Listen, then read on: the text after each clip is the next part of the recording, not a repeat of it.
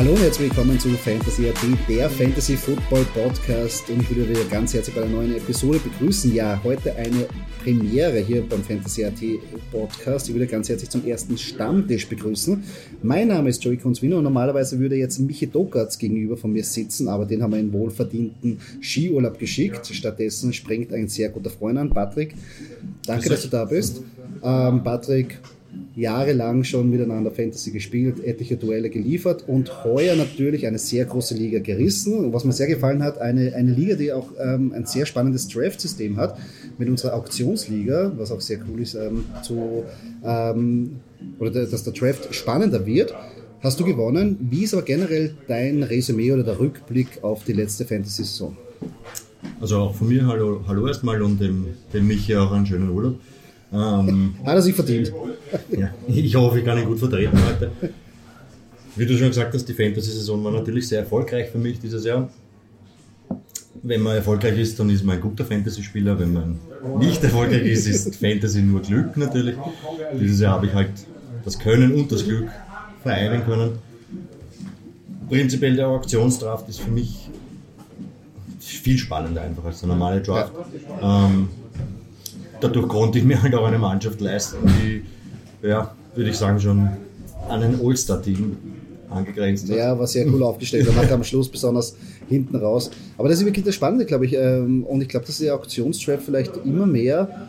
Ähm ja, ich würde es empfehlen. Also ich finde es wirklich spannend. Es ist, ist halt ein bisschen ein Aufwand, den man betreiben muss im Vorhinein als Vorbereitung. Aber prinzipiell, wenn man einen Spieler möchte, kriegt man ihn dann auch. Und das ist halt schon, schon was Cooles. Das ist nämlich genau mhm der Punkt, also wenn du sagst zum Beispiel, ich will Christian McCaffrey, Aaron Camara und ähm, Aaron Rodgers haben, bekommst du ihn. Wahrscheinlich schon. Wahrscheinlich. Außer der Rest, will ihn jemand noch mehr. ja, stimmt, der Rest der Mannschaft schaut dann nachher anders aus. Ja. Aber ich glaube, dieser Auktionsdraft wird vielleicht besonders bei ähm, Spielern wie wir zwei zum Beispiel sind, die in mehreren Ligen agieren, ähm, dass man halt ein bisschen Würze reinbringt voll, in den normalen voll. Draft. Das differenziert dann ein bisschen, ja, macht es ein bisschen spannender. Ja. Und man kann sich halt wirklich auch vielleicht, also ich habe das immer ich spiele in zwei Ligen, ähm, ähnliche Mannschaften zu haben, damit man sich doppelt ärgern kann oder eben doppelt freuen. äh, das geht dann halt gut, wenn man einen normalen Draft spielt und einen Auction Draft.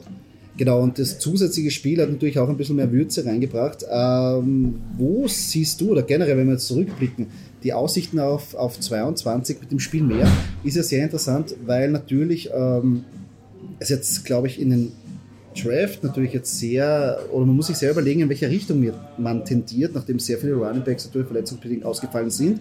Und auch zum Beispiel ein Jonathan Taylor, der spät gedraftet wurde, was vielleicht Leute, äh, den Leute nicht wollten, dann wirklich gerockt hat. Wie glaubst du oder wie siehst du es, ähm, wie die Draft-Strategie sein wird? Wird jetzt mehr Wide Receiver früher gedraftet, à la Jamar Chase, Justin Jefferson, Cooper Cup? Oder geht man dann zurück wieder auf die, oder wünscht man sich wieder den Bell-Cow Running Back, äh, guten alten Zeiten, Alvin Kamara, obwohl, da kommen wir später noch zu, äh, Christian McCaffrey, Saquon Barkley und Delvin Cook und vertraut wieder denen mehr? Ja, also ich glaube, wenn man sich die Verletzungshistorie anschaut der letzten Jahre, geht es wahrscheinlich Richtung zwei Running Backs pro Team auch. Also dieses, diesen Lead Running Back wird es wahrscheinlich nicht mehr so geben, glaube ich. Also ich glaube nicht, dass das die mhm. Zukunft ist. Und was natürlich auch dazu kommt, ist, es wurde halt auf Half PPA umgestellt, letztes Jahr, glaube ich, als Standard. Ja. Das wertet halt natürlich alle Receiver mal auf. Ja.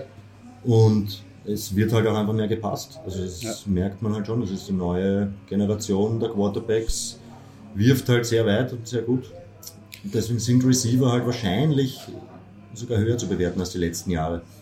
Wobei ich das dieses Jahr schon, glaube ich, bemerkt habe, dass in den ich glaube, die ersten Receiver sind früher weggegangen und es sind noch mehr Receiver in den ersten zwei Runden im normalen Draft weggegangen mm, ja, als die schon. letzten Jahre. Also ich glaube, vor zwei Jahren war es bei mir, da war ich Neunter oder so, da war ich dann bei Antonio Brown. Und das war der erste und der einzige auch in den ersten zwei Runden, glaube ich. Ja. Also das, ja. ja. das war dieses Jahr dann schon anders. Also mit, gerade mit Devonta Adams, wenn man nimmt, der war ganz Tarek, früh in Tarek jeder Liga nicht dran, Tyreek Hill. Nächstes Jahr wahrscheinlich Jama Chase, ja. ja. Also das sind schon Spieler, Justin Jefferson, ja. Die haben größere Rollen übernommen, glaube ich, heute in den Teams, ja. Ja, es, es ich finde es auch, dass die Wide Receiver, ich meine, man schaut dann immer in die, in die App-Site rein und denkt halt so, zweites Viertel und noch immer ein Punkt. Mhm. aber die können dann halt richtig Gas geben, wenn Mhm. einfach ein Mit Drive, Player. mit Ja. ein, wenn ein Ja. Mhm. Drive passt oder sie für einen Drive halt unterstützt werden durch eben, wie du gesagt hast, Umstellung auf die PPA-Punkte, dass man Punkte kriegt, Mhm. wenn der in einen Drive ähm, gefeatured wird mit ähm, zwei, drei Catches Ja. und vielleicht 20, 30 Yards, das schaut das wieder ganz anders aus, wie Perfekt, beim ja. Running Back. Mhm. Ähm, und ich glaube auch, was du richtig gesagt hast, ich glaube auch, dass die Liga sich geändert hat, dass man vielleicht zu früh jetzt momentan auch immer vom Running Game weggeht. Wenn es nicht funktioniert, dann einfach sagt, okay, ich habe einen guten Quarterback, ich setze ihn ein, wie zum Beispiel aller ähm, äh, Chargers, die den Justin Herbert hinten haben, wo die sagen, okay, wenn das Running Game gestoppt wird, ist Ja. es jetzt nicht das Ende der Welt, weil er, Ja. er wäre ein Justin Herbert. Ja. Ich meine, es geht, glaube ich, schon noch darin, einfach, es ist einfach 20 Jahre zu überwindest du halt leichter einfach mal mit einem Pass. Und ich glaube, wenn man sich die Vorbilder nimmt der letzten Jahre, die halt erfolgreich waren, war halt schon sehr viel Passspiel dabei. Und Ja. ich könnte mir das schon vorstellen, dass das halt auch ein, ein Ansatz der Teams ist, die dann sagen, okay, ich möchte das ein bisschen kopieren vielleicht auch. Ja. Aber ja, das Laufspiel ist trotzdem, meistens ist es so, ein erfolgreiches Team hat halt auch ein gutes Laufspiel. Also das ist jetzt nicht Auf, nur auf Pass. jeden Fall bei den Colts Ja. war natürlich, wenn du Jonathan Taylor jetzt gehabt hast, den man auf Ja. mit ihm. Und ich glaube, der wird auch natürlich nächste Saison besser sein. Natürlich jetzt mit sehr vielen Fragezeichen und das natürlich auch. Ganz Ja. interessant, sie haben aber die Playoffs verpasst. Und das ist eigentlich, sie haben den besten Running Back der Liga und haben die Playoffs verpasst. Das ist Ja. schon vielleicht auch ein bisschen ein Fingerzeig. Ja? Und sie haben jetzt ein Fragezeichen auf der Quarterback-Position, wo Ja. sie sagen, ist Carson Wentz wirklich der Quarterback für die Zukunft? Aber sie haben jetzt einen First-Round-Pick. du als Eagle-Fan vielleicht besser Ja, beantworten. naja, mir gefällt es, dass, ich- dass der, dass der First-Round-Pick, äh, dass wir den First-Round-Pick bekommen haben, Ja. damit er, weil er 75% gespielt hat. Es ist halt genau dasselbe wie bei den Eagles. Ja. Du hast halt in einem Spielzug, haut er dir eine Bombe raus, sieben Spieler hängen an ihn, er wirft noch immer Ja. und du denkst, bist du deppert und auf einmal macht er irgendwas und es ist halt die Interception und auf einmal ist das Spiel zu Die Ende. Frage ist halt schon immer, das kriegt man halt nicht so mit. Vielleicht, wenn jemand verletzt ist, zu spielen, ist es halt auch nicht immer einfach. Der wirft dann alles in die Schlacht und ist vielleicht aber einfach nicht bei 100% und das reicht dann halt in der NFL auch nicht. Ja, aber, aber, aber er, er, er, er macht auch bei den Eagles und auch bei den Colts, er macht ja nichts, um seinen Körper zu beschützen. Ja, Er haut sich ja mit- ich meine, kann man er- ihm positiv auslegen, aber im Endeffekt Eh, natürlich. negative Er, Auswirkungen. ehrenwert Ja. und ich glaube, er nie was Schlechtes von ihm gehört. Ich glaube, er arbeitet hart, er trainiert hart, er ist ein guter ähm, Teamspieler und er gibt alles für die Mannschaft, aber es bringt ja nichts, wenn du halt für ein, für ein Spiel für deinen Knöchel ruinierst, Ja. wo du denkst, eigentlich könntest du es wegwerfen und Ja. du, du kannst für den Rest des Spiels normal spielen Ja.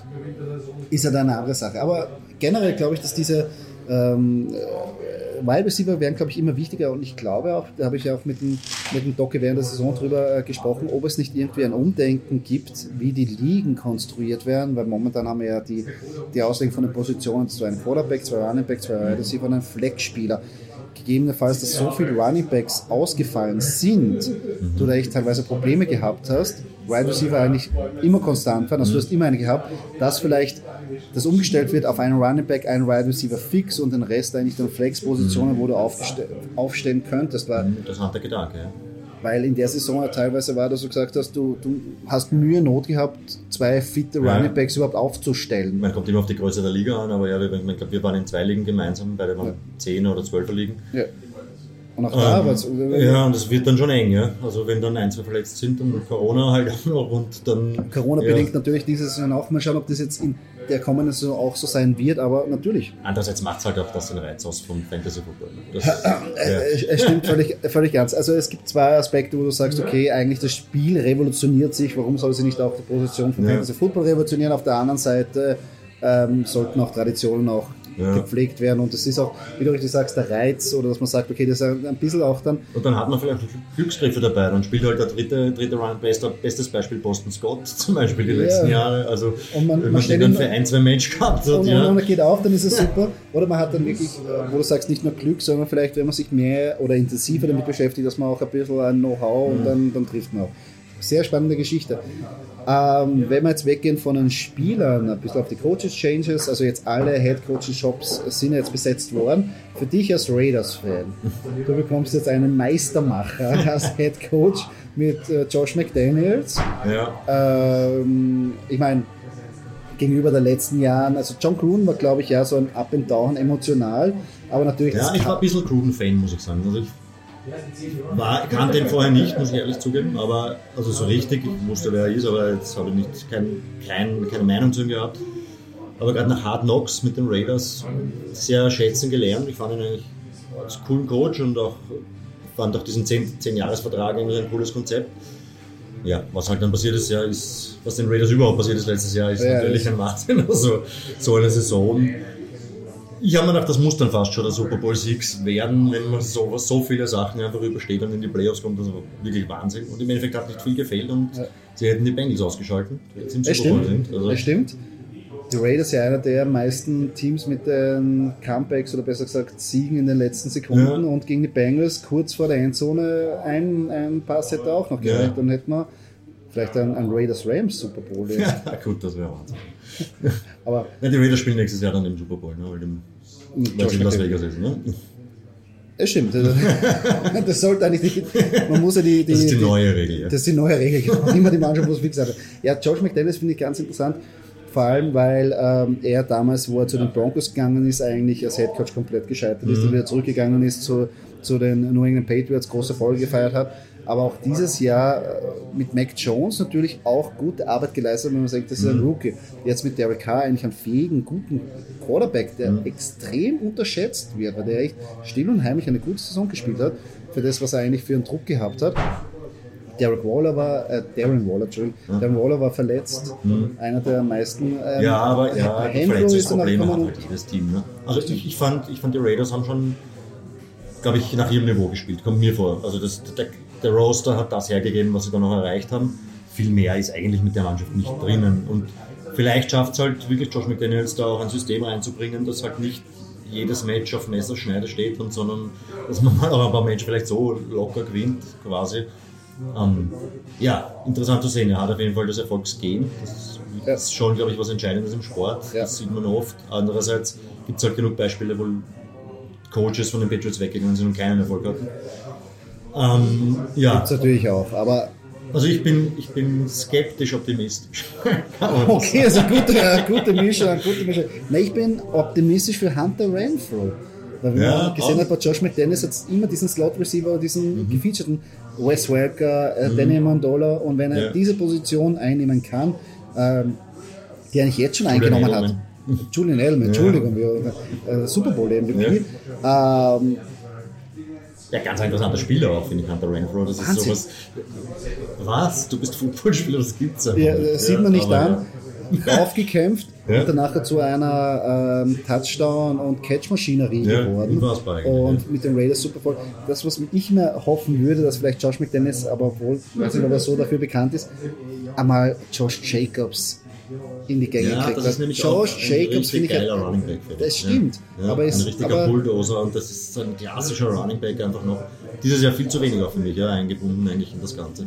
Ich glaube, das ist eben das, was ich vorher schon gesagt habe, dass, glaube ich, die Raiders auch zu den Mannschaften gehört, die dann zu schnell das Running Game, wenn es nicht funktioniert Ja. hat, beiseite gelegt haben und sich eher auf die Stärke.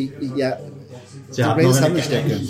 Also wenn ich mich recht erinnere, war die O-Line noch ganz neu aufgestellt und Ja. auch ziemlich, ziemlich fraglich, wie die performen wird. Ja.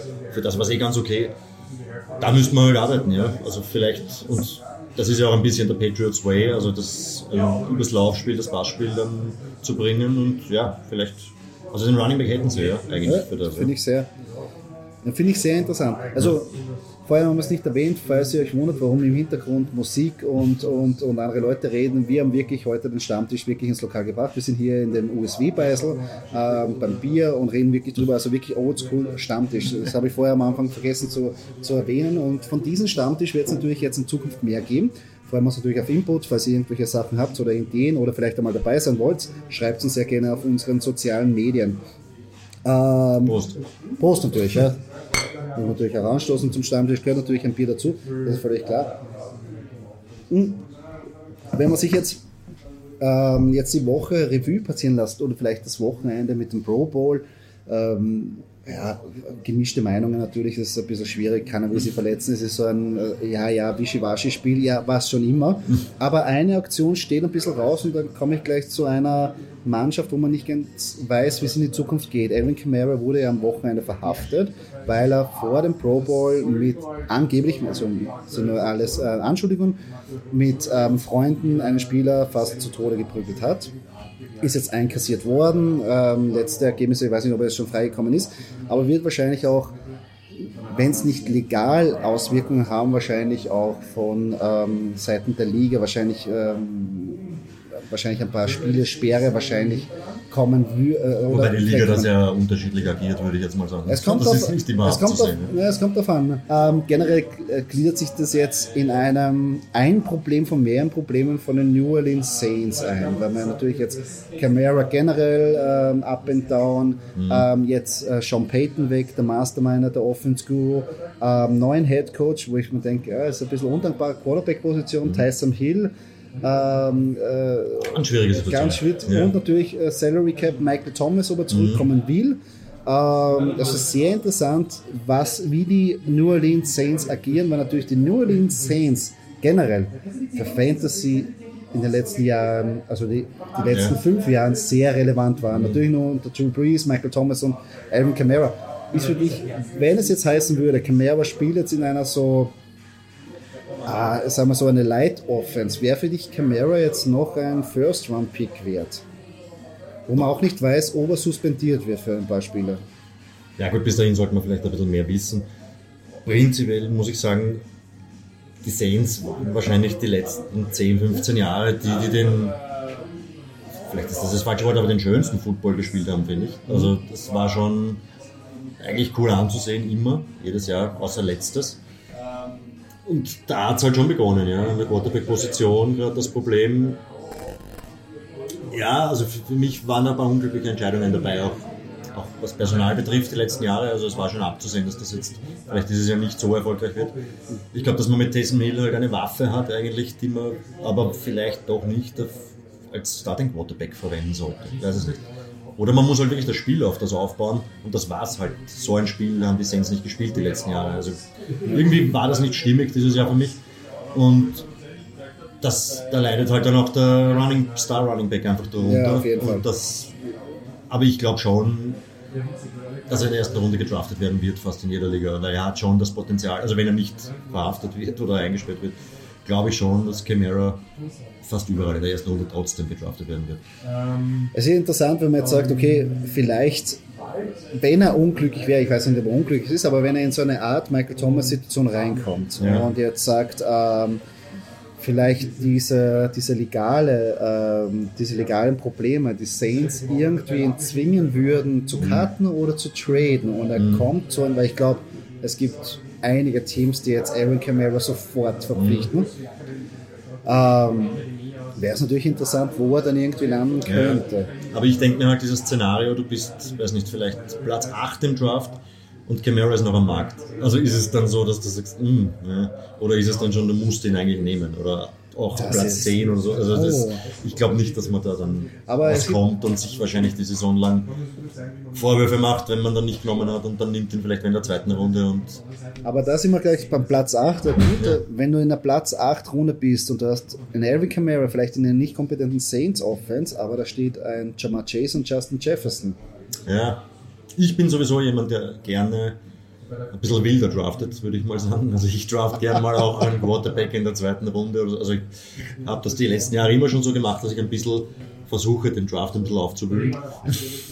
Und bin dann auch bei Kelsey in der ersten Runde oder so in den letzten Jahren gewesen. Also von ich würde wirklich sagen, in Zukunft, der hat auch ein Wide Receiver auch an 5 oder 6, warum nicht? Also ich glaube, es, es, es, gehört da sehr viel Bauchgefühl dazu. Ja. Und ich finde auch immer, ich habe diese Saison etwas gemacht, was ich früher noch nie gemacht habe in dieser, in dieser Art. Ich habe sehr viele Cowboys-Spieler gedraftet. und ich habe Jahr, jahrelang Cowboys-Spieler nicht gedraftet, weil ich keine Cowboys-Spieler mag und nicht zu ihnen helfen will. Aber ein, sagen wir so, professioneller Angänger muss sagen, du darfst dich nicht verschließen. Und ich habe eine Lehre daraus gezogen und ich würde sagen, ich werde das nicht mehr so machen, weil ich eigentlich nicht zufrieden war. Ja. Weil es mich ähm, gestört hat, zu hoffen, dass Cowboys-Spieler ja. oder, oder ist ja wurscht, wie auch immer. Das mache ich schon seit Jahren nicht. Draft ja, keine Spieler, die ich nicht mag. Also und den, das, jemanden, den ich und das nicht mag, den draft ich nicht. Und das finde ich auch, weil zum Beispiel Ezekiel Elliott ist ja. bei mir weg. Und, und andere Spieler auch. Und ich glaube, ich hätte mich da mehr, also wenn ich jetzt rückblicken soll, hätte ich mich mehr auf mein Bauchgefühl und auf das irgendwie verlassen sollen. Welchen Spieler finde ich dann eigentlich Ich glaube, man geht dann halt auch lieber mit Spielern unter, die man gern mag, als mit, das mit Spielern, die man gar genau, nicht mag. Genau, lieber mit Spielern untergehen, die man mag und sagt, scheiße, aber der ist geil, wie ja. wenn du sagst, du gehst unter und sagst, mit einem Arschloch runtergehen. Ja, also Arschloch. Ist ja. übertrieben, aber. Äh, Hat man zumindest auch schon eine Ausrede, falls es nicht funktioniert. Ne? Ihr seid sicher versorgt. Ja. Machen wir da schon. Danke vielmals. Andererseits sind es natürlich dann oft auch Picks, die dann ja, eigentlich schlecht sind, aber ich, ich stehe dann trotzdem dazu. Also wie gesagt, vor zwei Jahren zum Beispiel Mahomes, glaube ich, in der zweiten Runde gedraftet, einfach weil ich wollte, dass ihn kein anderer bekommt. Und ja, ist, ist klar, dass sowas nicht, aber ich bin trotzdem zumindest in die Playoffs gekommen. Also, ja, das ist aber, es spielt natürlich auch damit immer, immer eine kleine Rolle, wenn man sagt, okay, oder vor allem, wenn man weiß, man draftet vor einem Spieler oder man draftet vor einem Gegner und man weiß, der will diesen Spieler ja, haben. Vielleicht nimmt man aber das ist natürlich der nächste, dass man einfach ärgern will. Aber das ist natürlich was anderes. Ähm, wo wir gleich bei Patrick Holmes oder, oder generell bei, beim, äh, beim Changes sind, ähm, es ändert sich ein bisschen jetzt die Quarterback-Kultur. Also wenn man sich das anschaut, so die Alteingesessenen, die jetzt wirkt jetzt irgendwie nostalgisch, aber die letzten zehn Jahre irgendwie die, mhm. die, die Liga dominiert haben, ähm, schwinden schon langsam jetzt wirklich. Auch Tom Brady, der jetzt gesagt mhm. hat, ich meine jetzt schon wieder Gerüchteküche, dass er doch zurückkommt, aber wenn man jetzt wegnimmt, Tom Brady, Aaron Rodgers, der schon langsam aus der Liga rausfädelt, obwohl er jetzt noch nichts mhm. gesagt hat, Ben Roethlisberger, vor, vor Jahren Eli Manning, letztes mhm. Jahr ähm, Philip Rivers, also die wirklich sehr gute Quarterback, die die sich verabschieden und die jetzt ein. Drew Brees. Drew Brees, ja, letztes Jahr natürlich. Ähm, wo glaubst du oder wer wird sich da irgendwie ein, also besser gesagt, oder welche Spieler siehst du jetzt da, jetzt nicht in den nächsten zwei Jahren, sondern vielleicht in 10 Jahren, 15 Jahren so in der Position wie jetzt Aaron Rodgers oder Tom Brady? Ja, ich glaube, also da, ja, mit Patrick Mahomes wird man da wahrscheinlich nichts falsch machen mit dieser Prognose. Auch Josh Allen ist natürlich offensichtlich, der wird wirklich von Jahr zu Jahr besser, kommt man vor. Super also, Talent, das, das stimmt. Das stimmt. Wahnsinn, ein harter Arbeiter und also ja. wirkt, der wirkt, ja, Buffalo Bills Fan sein, ist, glaube ich, schwierig über die letzten Jahre, aber wird es ein paar neue Fans geben. Jetzt kommen neue Zeiten, ne? stimmt. Ja. Um, Kyler Murray natürlich, auch wenn, der, auch wenn die Saison jetzt eher ein Rückschritt fast war, finde ich, gegenüber der vorigen. Mhm, aber ja auch ein unfassbares Sporttalent einfach, das muss man halt schon, schon sagen. Wahnsinn, also ja. wenn jemand in der besten Baseballliga der Welt und in der besten Footballliga der Welt Wahnsinn. in ein Team kommen könnte und sich aussuchen kann, das ist schon heftig. Ja. Justin Herbert ist für mich so der, der neue Rogers, also so ein, ja. Playmaker einfach mit irrsinnig, also bei dem habe ich wirklich so das Gefühl, der hat so dieses Quarterback-Gehen einfach in sich, dieses Playmaker-Gehen und das ist schon, also das, das so soll ein Quarterback sein, finde ich ein bisschen. Ja. Also er schaut auch so aus beim ja. Quarterback. Er ist groß, ja. athletisch ähm, und hat nicht diese, noch nicht diese äh, Rogers-Allüren, sondern ein ruhiger Typ, der sagt, ich will einfach nur Football auch spielen. Joe, Burrow natürlich, genau. Joe Burrow, genau, genau das Gleiche eigentlich. Ja. ja. Und ja, ich bin eher ein Fan noch von diesen Playmakern, die nicht jetzt nur selber laufen. Das ist, ist zwar auch, das sind natürlich super Athleten alle, also Lama Jackson noch. Äh, Jalen Hurts. Jalen Hurts, ja, ja, perfektes Beispiel. Denn ich finde, das ist, ja, den sein Quarterback spielt, gefällt mir nicht. Das kann man nicht helfen. Das, da bin ich eher noch eben bei dieser Justin Herbert, Joe, Joe Burrow, Aaron Rodgers Partie. Ich bin da vollkommen bei dir, aber für mich eine große oder generell, Quarterback muss werfen. Und wenn mhm. du Probleme hast, als Quarterback zu werfen, wie wir schon gesagt, äh, gesehen haben bei Cam Newton, mhm. wo es auch im Alter danach wirklich, man sieht eigentlich die Probleme beim Werfen. Und wenn man dann älter wird und man kann sich nicht mehr so mhm. bewegen, die Wehwehchen kommen mehr dazu, weil man oft gehittet wird, weil mhm. je mehr man läuft, desto mehr wird man gehittet. Und dann kommt das Problem, wenn du halt wirklich dann nicht in der Pocket sein kannst und mhm. dann wirklich die Würfe anbringst, dann hilft Aber nur passen reicht halt auch nicht. Ich meine, wenn man sich anschaut, James Winston zum Beispiel oder. Das ist ein guter Mix, ja, glaube ich. Musst, ich glaube, du musst wirklich, es ist ich komme vom Fußball, muss ich dazu sagen, also es ist ein bisschen einfach der Spielmacher, ja. also der dann auch eben die Plays macht, ja, die andere eben nicht machen und das ist halt dann ein Riesenunterschied. Wir passen, glaube ich, kann jeder. Also jetzt, es wird keiner gedraftet, der nicht einen Ball Nein. werfen kann. Ne? das Würde ich jetzt mal behaupten. Also man merkt das schon und auch wenn man sich Mac Jones anschaut, also das ist jetzt nicht der sportlichste Mensch, und, ja, also ein Playmaker. Ja. Aber trotzdem, aber ja. Mac Jones, glaube ich, hat sehr überrascht die Saison. Mhm. Weil jeder gedacht hat, weil wenn man sich die Fotos anschaut und das, da kommen dann Flashbacks zu, zu Tom Brady, so quasi plump, Ja. was will er, der kann sich nicht bewegen, aber er ist ein Rookie. Natürlich, die Kugeln fliegen ein bisschen schneller in der NFL als in dem College. Äh, man muss sich ein bisschen da eklimatisieren. Und, und natürlich die Waffen, die New England momentan hat auf der, auf der Wide Receiver Position, sind auch nicht wirklich die besten. Aber Ja, wobei ich da immer ein bisschen skeptisch bin. Das, ist, das sagt man dann so leicht mal, aber das sind wahrscheinlich auch Athleten, nur die sind vielleicht in dem, in dem System einfach nicht richtig eingesetzt. Weiß ich nicht. Ich, keine Ahnung, aber Das- vielleicht das- ist es schon auch so, gerade bei Receivern, glaube ich, das, Das kommt ist- dann aufs Team an, wo du spielst auch vielleicht. Das ist, glaube ich, perfekt analysiert, wo du sagst, okay, du hast einen Typ von Athlet und Wide Receiver, der aber für dein System, wo du spielst, nicht der richtige ist, weil vielleicht brauchst du jetzt da eher den Possession Receiver und du bist eher der Speedy Receiver und, und dann wird er eingesetzt. Äh, Völlig richtig. Und darum glaube ich auch, dass Mac Jones wahrscheinlich von diesem Jahr aufs nächste Jahr wahrscheinlich einen, einen richtig großen Sprung machen wird. Natürlich die Frage, wer der OC ist danach, wer da irgendwie reinkommt. Der Josh McClain ist, glaube ich, da schon ein bisschen dabei ist, aber insgesamt New England haben nie schlechte Coaches gehabt. Also Ja. da, ich glaube, da machen wir keine Sorgen. Aber genau sowas ist es, dass das eigentlich ein bisschen trügt, wie die Bewertung vor dem Draft ist oder vielleicht während voll. der Saison oder vielleicht, dass man zu früh sagt. Und ich glaube, das habe ich eh mit dem Doki mehrmals besprochen. Wir tendieren dazu, bei Quarterbacks zu früh zu sagen, dass er, zu, dass er schlecht ist oder dass er nichts wird. Vielleicht nach einer Saison oder nach anderthalb Saisonen, wo man vielleicht früher noch drei Jahre Ja. Zeit Und wie gesagt, das ist haben. halt oft wirklich das Team auch einfach, dann muss man Natürlich. sagen. Also das, wenn Right- ich in einer schlechten right Organisation right lande, dann werde ich Dann- auch dann als. Quarterback werde ich schwer. Und jetzt Wenn ich bei den Jets lande, dann musst du. ja, das ist natürlich aber zum Beispiel Joe Burrow. Ich glaube, der ist Ja, jetzt beim richtigen Zeitpunkt ja. gewesen mit Ja, den richtigen absolut. Talenten, mit dem Cap Space Ja. und, und, und es funktioniert.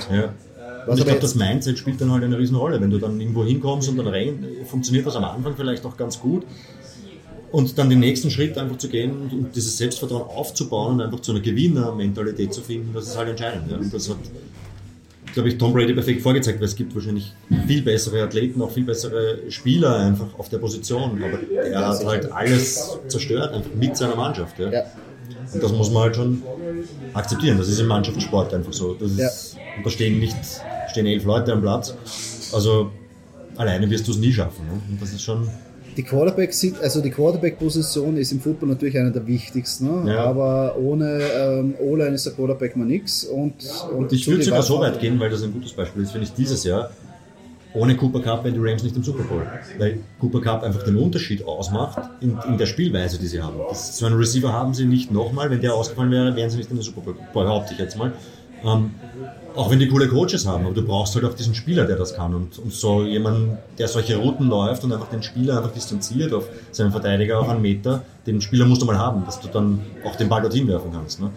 Also das, und das ist ein Receiver. Das ist, jetzt, Matthew Stafford, guter Quarterback, keine Frage, aber ohne Cooper Cup, glaube ich, wäre das nicht so erfolgreich gewesen, das Projekt.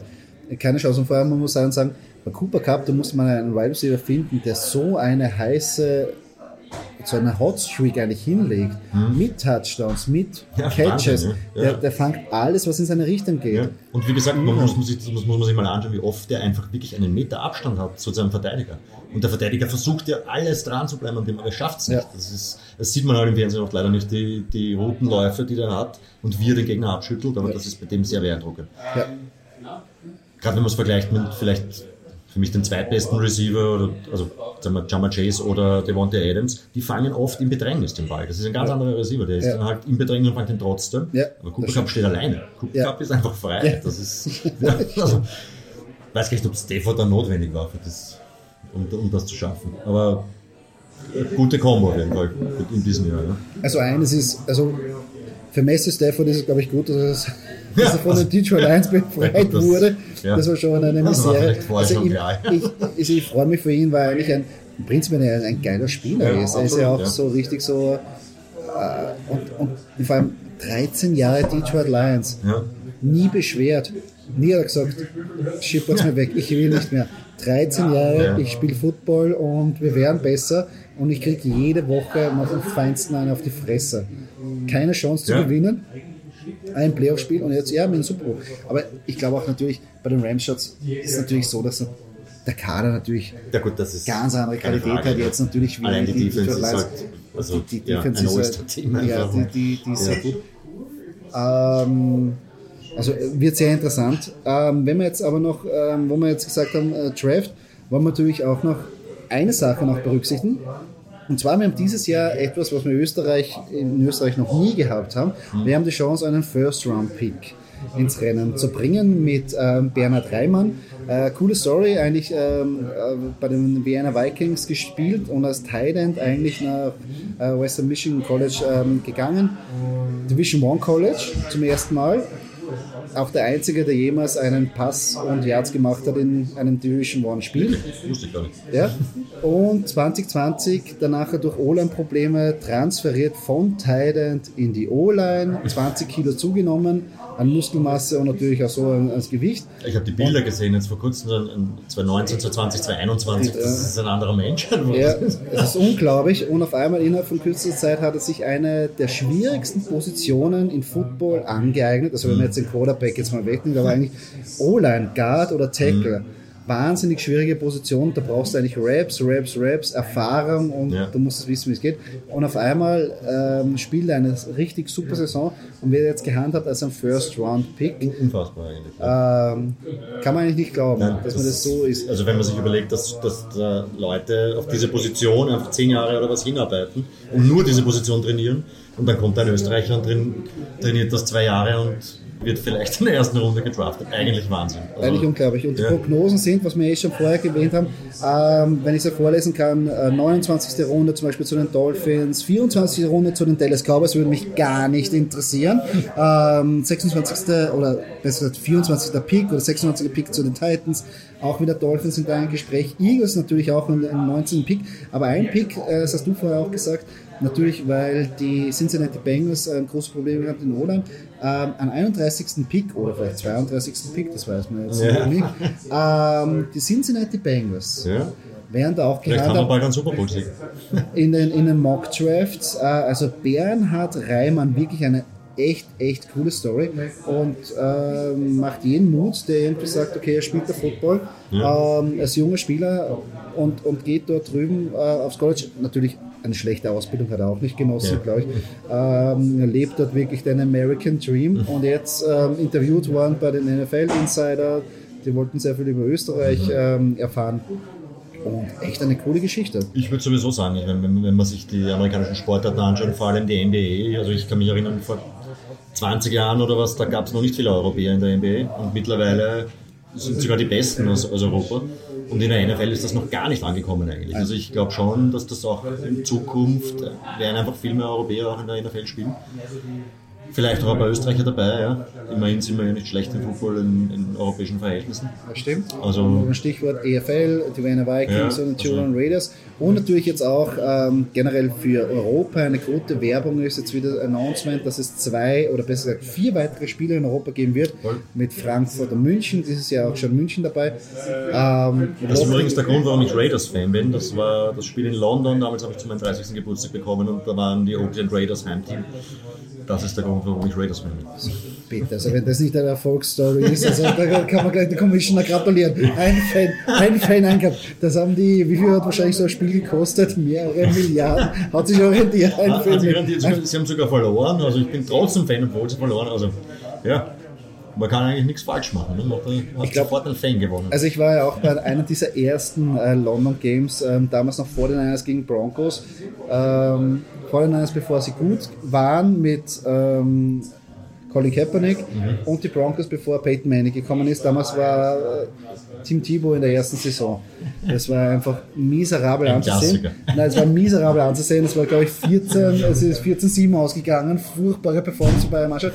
Aber deshalb bin ich hingeflogen, weil damals ähm, mein, mein Lieblingsspieler Brian Dawkins von den Philadelphia Eagles, der Safety, hat damals transferiert zu den ähm, Denver Broncos, weil die Philadelphia Eagles wollten ihm nicht mehr am Schluss in ehrenwürdig in Rente schicken. Und dann habe ich den Typen live gesehen. Ja. Für vier Stunden aufzogen wie ein Duracell-Hasen. Und es ist ja so witzig, wenn man sich die Spiele anschaut, dann live im Stadion und es ist ein TV-Timeout, dann stehen ja eigentlich die im Spielfeld ja einfach nur herum. Die chillen ja herum und alle sitzen auf Bank, außer Brian Dawkins, der ist von einer Linie zur anderen gelaufen, hat jeden motiviert, Gadger, Gadger, Gadger, Gadger, Gadger. War herrlich anzusehen, hat mir sehr gefallen. Also, und diese, diese Erfahrung, wie eigentlich so ein Spiel abläuft, dass du es wirklich live siehst. Und vor allem, was man auch nicht vergessen darf, ist es eigentlich immer dann so ein bisschen auch ähm, eine, eine Familienveranstaltung, wo vorher gibt es dann nachher ähm, Tombola, du kannst Bälle werfen, es wird immer was für die Kids geboten und du hast vielleicht nicht so viel Ängste dorthin zu gehen wie vielleicht beim Wiener Derby. Also es ist ein bisschen Ja, na, absolut, ja. Das ist- familienfreundlicher, nicht nur natürlich die, die NFL, aber auch natürlich die Footballspiele in Österreich. Also ich glaube, dass für einen Footballsport in Europa ist es ein, es Eine rückt, super Sache. es, es Man rückt ja kann für uns natürlich- weiter. Ja, man kann natürlich hinterfragen, ob das sinnvoll ist, dass man seine Heimspiele in einem anderen Kontinent spielt, aber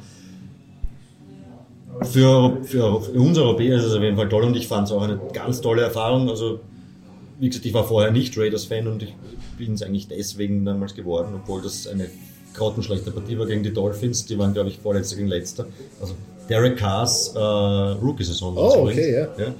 Ähm, aber es ist einfach irrsinnig toll zu sehen, was das für eine Riesenshow auch einfach ist. Das muss man Ja, schon sagen. das auf jeden Fall. ist Gerade wenn man es wenn live sieht, ist das noch viel mehr wahrzunehmen. Dann ist ein Konzert in der Halbzeit. Und Ja, also das ja, ist das schon ein, ein cooler Event einfach. Ja, auf jeden sagen. Fall. Also es ist äh, wirklich eine coole Show. Und ähm, ich meine, London war nicht ganz weit weg, aber in den letzten Jahren, äh, also auch noch vor Corona, war es sehr schwer, London-Tickets zu Voll, ja. ergattern. Ja. Mittlerweile, weil es so begehrt natürlich war, war ein ganzer Kontinent. Und ich glaube, jetzt mit London Games und mit dem deutschen Spiel schifft es ein bisschen und Ja. vielleicht haben wir mehr Chancen, da irgendwie hinzukommen. Und München ist jetzt von uns, von Wien, jetzt einmal ähm, äh, näher. Im Endeffekt ist die Partie dann zweitrangig. Es ist eher das Erlebnis, das man dann dort erlebt. Ja. Natürlich schön, wenn es ein, ein Spiel ist, das auch Also ja, quali qualitativ wäre es gut, Ja. aber äh, wie gesagt, in München steht ein Hofbräuhaus Ja, und danach, so. und Kann man danach auch schaut man, machen. und dann schaut man sich die, das Spiel an. Ja, aber generell interessant, wie sich dann nachher das entwickelt und dann nachher mit einigen Österreicher, die vielleicht dann noch eine Chance haben, ähm, in der NFL doch mehr Fuß zu fassen, wie natürlich jetzt äh, Platzkummer und Seikowitz, die jetzt im Practice Squad waren, obwohl natürlich äh, jetzt die Frage ist, inwiefern sie jetzt dann nachher in einen aktiven Roster da reinkommen. Ähm, nicht so wie Reimer, der wirklich gedraftet wird, wahrscheinlich von einer Mannschaft, wo sie sagen, okay, das Commitment und ähm, dann wahrscheinlich ein Vierjahresvertrag. Äh, bei beiden habe ich mir eigentlich gedacht, vor der Saison, dass sie eine Chance haben in, bei ihren Mannschaften, aber jetzt nach der nach, nach, nach Platzkummers Run da in, in Ja, der und, Preseason. und danach Sigmund ja. Barkley auch äh, Wiegelwogel. Aber natürlich jetzt ein neuer, ein neuer Coaching-Staff, ähm, Mhm. wie es da weitergeht. Und bei Arizona, ja, mit Seikwitz schwierig zu prognostizieren. Ob die zurückkommen, ob sie eingeladen ehrlich, ich werden. weiß jetzt nicht hundertprozentig, ob der jetzt auch dreht er voll mit, mit, mit der Mannschaft, der Seikowitz. Ja, Practice Ja, Squad, ja. also ja. ich meine, ja, mit Seko jetzt dann wahrscheinlich jemanden, von dem man lernen kann, auf jeden Ja, Fall. auf jeden Fall. Das muss man mal sagen. Prinzipiell ist es, glaube ich, schon eine tolle Erfahrung einmal und also es wirkt schon, beide wirken so, auch wenn man sie in Interviews hört, äh, felsenfest davon überzeugt, dass sie schon die Chance bekommen. Also ich glaube, das ist schon mal der erste Schritt, wenn man sich selbst bewusst ist, okay, ich könnte NFL spielen. Also ich, ich, ich habe die körperlichen Voraussetzungen und ich habe auch das Können, dass ich dort mithalten kann. Und das sieht man ja sicher im Jahre, also in, während, des, während des Jahres einfach im Training. Ja. Bin ich weit weg von denen oder ist, Ja. es, ist es irrsinnig unrealistisch? Und das Gefühl habe ich nicht. Also ich muss ehrlich sagen, dass beide mir Optimismus vermitteln, dass sie auch wirklich vielleicht mal ähm, ein Play spielen in der NFL. Ja, wäre wär sehr schön. Wäre noch immer der erste oder bei beiden einer der Skillplayer, die zum ersten Mal auf einer NFL, also ein österreichischer Mhm. Skillplayer, der in der NFL spielt und vielleicht einen Down spielt. Ja, mal schauen. Drückt man beiden natürlich die Daumen. Es Äh, hat beim, beim St. Brown auch ein bisschen gedauert. Ne? Da hat man auch vielleicht sich früher Ja. schon erwartet, dass er, dass er ein bisschen eingebunden wird, aber er wurde im Laufe der Saison hat er doch ein paar Bälle bekommen ne? vom, vom Aaron Rodgers und ja, das ist ja, ist ja nicht schlecht. Ne? Also, auch wenn man jetzt nicht erster Receiver ist. Ne? Ja, Stimmt, und vor allem Amon und St. Brown am letzten Drittel der Saison wirklich sehr gut Das ist der von. Lions, oder? Ja. Ja. Aber gibt es den von Packers auch? Den anderen St. Brown? Achso, du, den hast den St. Brown. Ja, Ja. ja. Achso, den Bruder hast du gemeint. Ich glaube, da ist der andere Deutscher. Oder ist Sind der, beide? Sind beide Deutsche? Ja. Okay. Das Also ist einer ist Amerikaner und der andere ist Deutscher. Von einem ist natürlich der, also der von den Lions ist Halbdeutscher, oder? Ja. Okay, halt, und ist der andere nur Deutscher. Ich glaube, bei dem haben sie nämlich damals so gesagt, der ist Deutscher in der, in der NFL und beim, beim Armen war es eben ein bisschen so ein, ein Wiegelwaage quasi. So. Stimmt. Ja. Jetzt Glaube ich, oder? sollte so sein. Dafür habe ich dich eingeladen. Ah, ich weiß es nicht. Nein, nein ich glaube. Aber auf jeden Fall, dass dieser ähm, International Path natürlich eine, eine, eine Chance birgt, dass man da reinkommt und natürlich was reißen kann. Ähm, die Möglichkeit ist natürlich immer gegeben. Wir hoffen natürlich auf die Österreicher, dass sie da in Zukunft auch ein bisschen. Ja, ich glaube, es trifft da nichts besser, als es muss zum richtigen Zeit, zur richtigen Zeit am richtigen Ort sein. Ja? Das ist halt auch das richtige Team da und die müssen die Chance geben. Ja, ich hoffe für beide, dass, dass es so weit kommt. Und ich, wie gesagt, sie strahlen Zuversicht aus. Also, das ist nicht die, nicht die schlechteste Voraussetzung, würde ich sagen. Das auf jeden Fall. Wenn nicht, ist noch immer die EFL in Österreich mit den Tyrolean Raiders und mit den Vienna Vikings natürlich eine Option, aber natürlich greifen die an was, ähm, nach was Größerem, wie zum Beispiel nach dem Super Bowl. Und da wollen wir jetzt ähm, am Schluss noch hinbegeben. Die Playoffs waren ja eigentlich sehr am Anfang, ja, hat es ein paar, wie soll man sagen, David gegen Goliath Spiele gegeben, wo auch der Ja, wobei ich da gleich widersprechen muss, weil dieses Jahr, das, das wurde vielleicht so, so prognostiziert, aber dieses Jahr war einfach eine NFL-Saison, da gab es keine Favoriten. Jeder konnte jeden schlagen und es war eigentlich jedes Team war schlagbar. Also finde ich. Das stimmt, das und stimmt. deswegen, natürlich geht man dann in ein Spiel und denkt sich, ja, okay, die sind halt Favorit, aber im Endeffekt, wenn man es objektiv betrachtet, über die Saison gesehen, war es klar, dass das Playoffs werden können, wo einfach jemand weiterkommen, weit kommen kann, der vielleicht nicht so auf der Rechnung ist, so wie es halt vielleicht die Bengals dieses Jahr sind, aber Das- die Bengals können auch jeden schlagen. Das war schon klar auch, finde ich. Also das ist jetzt nicht so ganz eine Orgel Überraschung, dass sie das können. Also dass sie es halt durchziehen über die drei Spiele, vielleicht überraschend, gerade weil es so eine sehr junge Mannschaft ist, aber das Können an sich und, und das Leistungsniveau an sich, finde ich, ist dieses Jahr sehr, sehr eng gewesen. Also das in meiner Zeit, in der ich Football wirklich aktiv schaue, ist es, ist es wahrscheinlich die ausgeglichenste Saison gewesen aller Zeiten.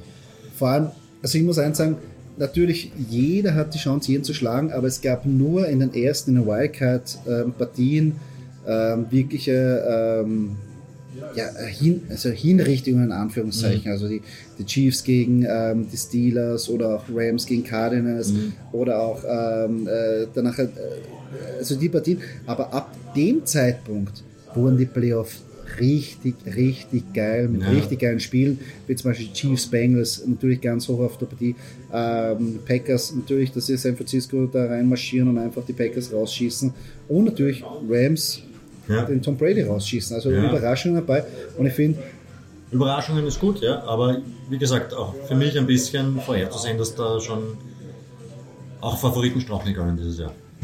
das Potenzial ist auf jeden Fall da. Und äh, auf dem Weg zum Super Bowl, wenn man sich das anschaut, wir haben ja vorher schon mal kurz darüber gesprochen, ähm, sind ja nicht, ähm, dass beide Mannschaften jetzt im Super Bowl stehen, sind ja die Kickers nicht so unbeteiligt Ja, ist schon- gewesen. ja. Also nicht nur im Laufe der Saison, sondern auch am Ende der Saison. Also ähm, vielleicht, dass die Kicker jetzt dieses, ähm, wie soll ich sagen, Loser-Image. ja, Loser-Image oder vielleicht diese, Ja, dieser, der, der ungeliebte Part oder besser gesagt die, der Spieler, den keiner mag, ein bisschen abgelehnt haben, wenn man McPherson anschaut, dass da bei, bei, ähm, bei den Bengals Rookie eiskalt sehr viel zerlegt, aber sollte man nicht eigentlich den Kickers jetzt mehr Credits eigentlich geben?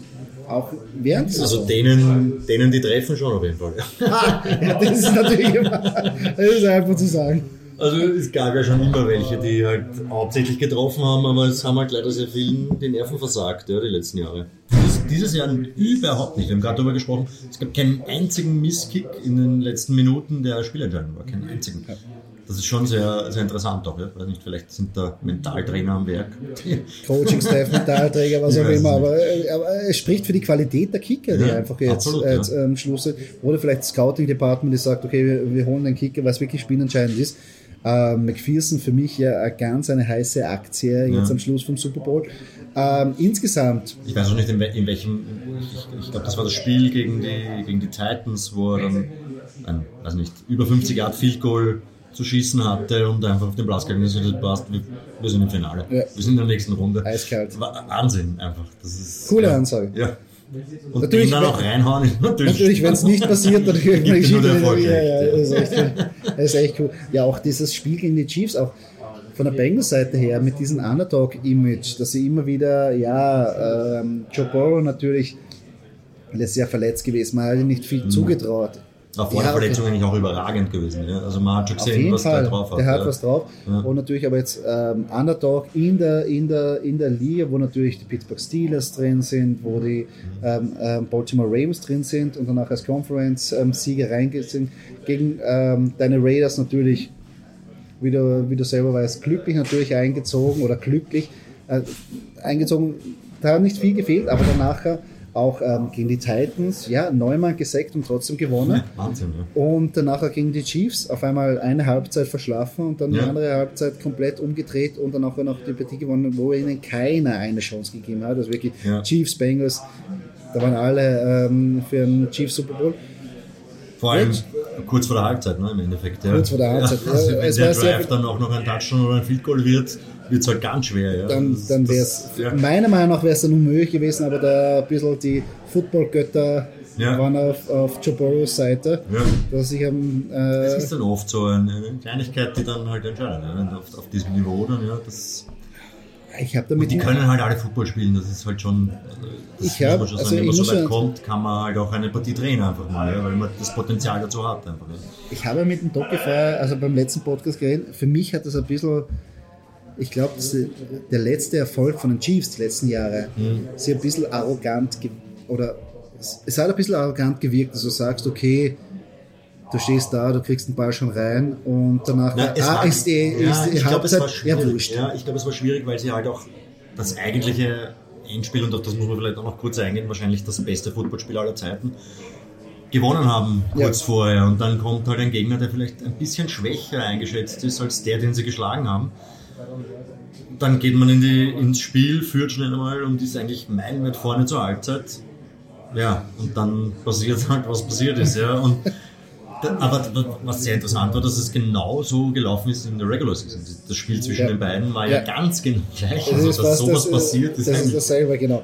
unfassbar. Das ja. geht eigentlich nicht, weil genau auf sowas bereitet man sich ja vor. Als genau. Coach auch. Ja. Also, genau. Also das ist aber diese, faszinierend. Dass du sagst, vielleicht Überheblichkeit ist vielleicht ein bisschen, ja, vielleicht war man sich ein bisschen zu siegesicher. Ja. Das kann schon sein. Das kann schon sein. Also ich vermute, also für mich hat es so ausgesehen, ob es wirklich so ist, natürlich versuchen die Chiefs natürlich immer nur nah zu gewinnen. Ja. Aber für mich war es ein bisschen auch, ja, vielleicht die Arroganz, die Selbstsicherheit. Man kann es mit Patrick Mahomes immer schaffen. Und das war ein anderer Spirit als im Spiel davor. Ich kann mich erinnern, dieses Spiel also ist für mich sehr stark in Erinnerung geblieben. 13 Sekunden Verschluss, die Bills machen einen Touchdown und sie blenden Mahomes ein, wie er zur Seitenlinie läuft und sofort 13 Sekunden auf der. Uhr ja, passt, wir machen jetzt noch ein Field Goal oder einen Touchdown und, ja. und äh, gleichen aus. Ja. Und das war in dem Spiel nicht zu spüren gegen die Bengals. Das war irgendwie dieses, es, man merkt, das läuft in die falsche Richtung und wir bäumen uns jetzt auf. Das war nicht wirklich da, finde ich. Ja, das stimmt schon. Ne? Das, ja, es, war schon bisschen, es war auch ja. vorher schon, weil sie hätten ja eigentlich vorher schon, bevor es in die Overtime geht, waren sie ja kurz vor der Endzone auf der mhm. 20-Yard-Linie. Ja. Dann ein blöder Run von, von Mahomes, sehr viele Sekunden weg von der Uhr mhm. und danach dieser Scramble zurück, wo er den Ball auch fummelt und eigentlich Glück hat, dass ein O-Liner zurückrennt und ihn auch noch schützen will, was sonst wäre das Spiel dann verlaufen und danach, ja, es stimmt schon. Und 13 Sekunden ist auch ein gutes Stichwort. 13 Sekunden war der Drive gegen die Bills, damit sie die Punkte machen. 13 mhm. Sekunden hat in der, in der Overtime dazu geführt, dass er die Interception geworfen hat. Ja. Also von 13 Sekunden. Also schlägt 13, ne? die 13, die gewaltige 13. Auch für die Bills natürlich eine Motivation, dass man sagt, okay, für die Bills, ja, die werden es immer vor Augen führen, die 13 Sekunden. Wenn wir jetzt gehen zum Super Bowl, Bengals gegen Rams. Die Rams sind zu Hause im SoFi Stadium.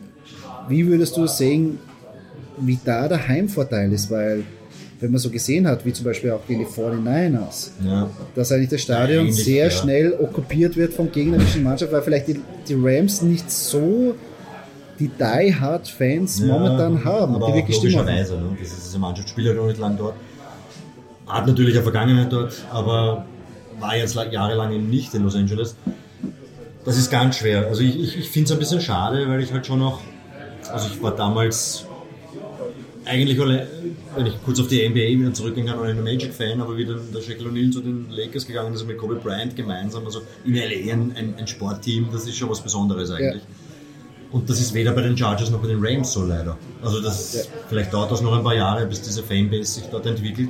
Heimvorteil haben die, glaube ich, derzeit eigentlich noch keinen, muss man sagen. Auch die ganze Saison haben wir noch nicht gehabt. Ähm, sie kennen halt die Gegebenheiten einfach, würde ich jetzt mal sagen. Also Ja, das ist natürlich schon noch ein Vorteil. Ja. Ähm, aber das ist im Super Bowl sowieso, glaube ich, zweitrangig. Also der Aber es ist nicht so, dass so- so selten. Ne? Aber ich würde es nicht so als Heimvorteil sehen, wie zum Beispiel bei den Tampa Bay Buccaneers, oder du weißt, dass Die Hard Fans und die schreien Ja, beim Treten genau. Ja- und, und so weiter. Also Andererseits, glaub, die Tampa Bay Buccaneers sind letztes Jahr nur auswärts in, in, in den Super Bowl ge- eingezogen, ne? mit nur Auswärtsspielen. Also, Das stimmt auch. ja, die Packers haben wahrscheinlich die, eine, eine der schwierigsten Auswärtsspiele überhaupt, sind die Packers im Winter und ja, haben dieses Jahr verloren und letztes Jahr auch verloren. Also, ja, ja, der Heimvorteil. Die Chiefs, die lautesten Fans der Welt, haben gegen die Bengals verloren. Also, Ja. ja. Also ich glaube, dass die Fans spielen da wahrscheinlich gerade im Super Bowl wenig Rolle, glaube ich. Es ist, glaube ich, schon dieser, dieser große Druck, der einfach als Riesensportereignis da ist und einfach Ja. natürlich auf den Spielern lastet. Die Ja. sind die ganze Woche mit Medienterminen beschäftigt und mit Sachen eigentlich, die wahrscheinlich wenig mit Football zu tun haben und sich da zu konzentrieren und bei der Sache zu bleiben. Aber ich glaube, gerade Joe Burrow hat gezeigt, dass er das kann. Also, dass, dass das ein, ein cooler Hund ist ja, und auch in Drucksituationen einfach bei sich bleibt. Kommt mir vor. Matthew Stafford kann das auch, weil er halt schon länger dabei ist.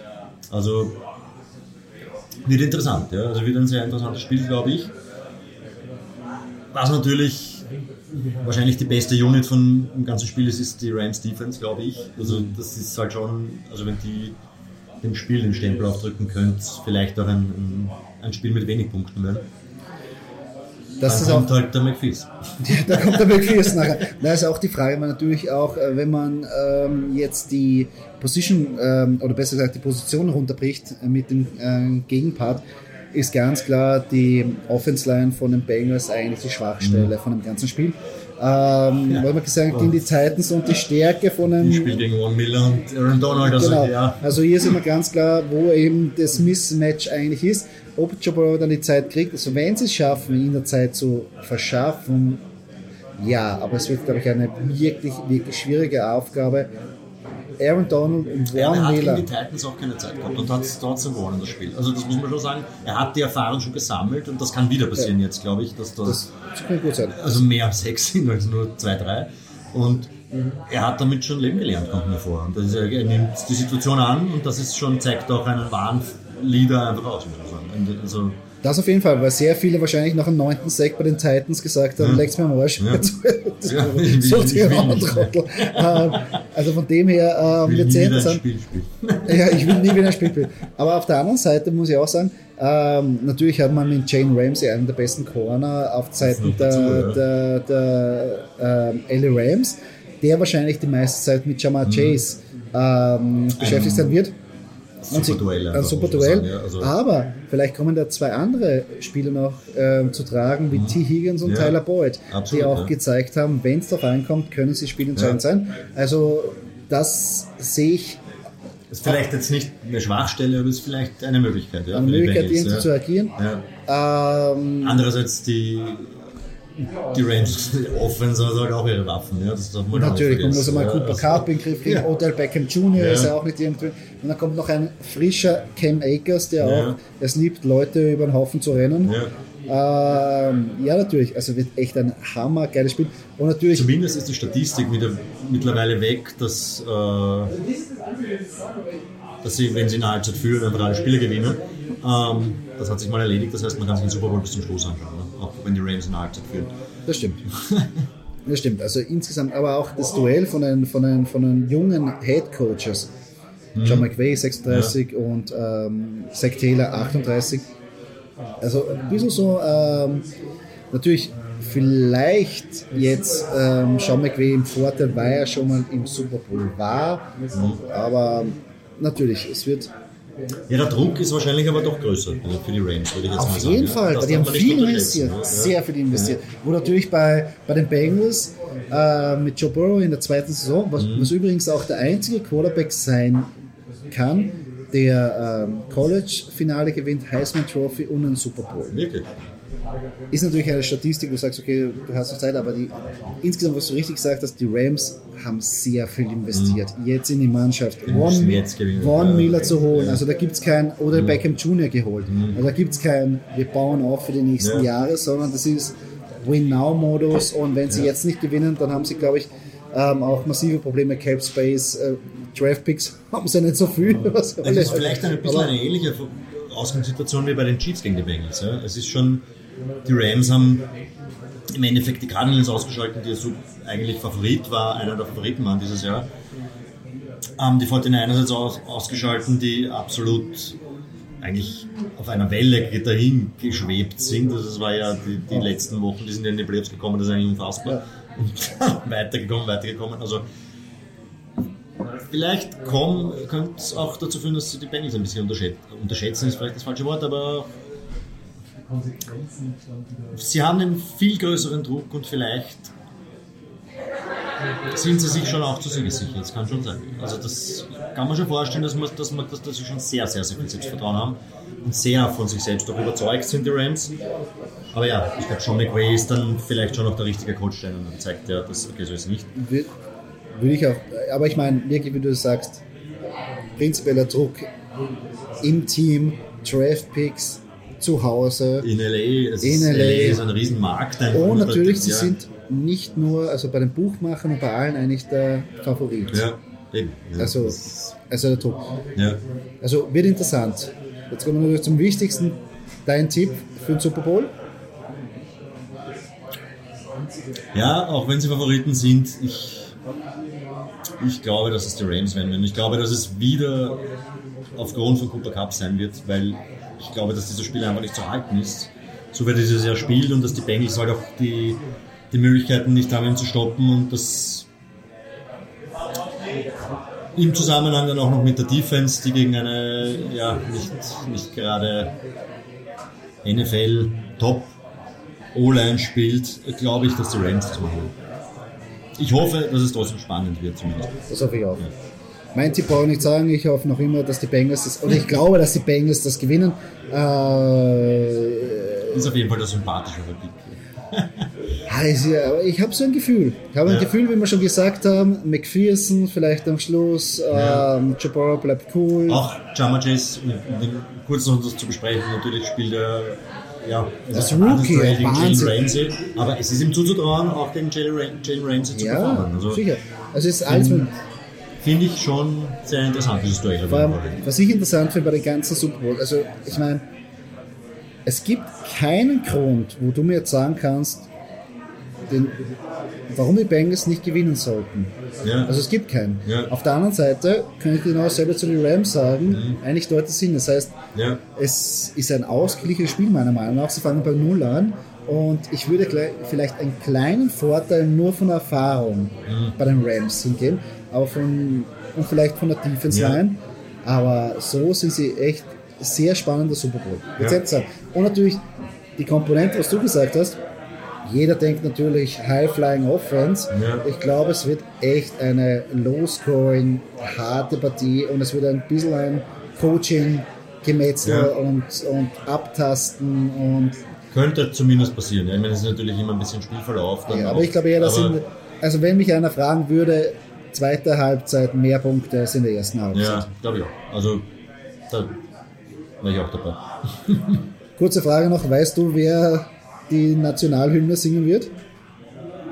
Das weiß ich nicht, aber ich freue mich schon auf die West Coast Rapper, muss ich sagen, auf meine, meine alte Generation.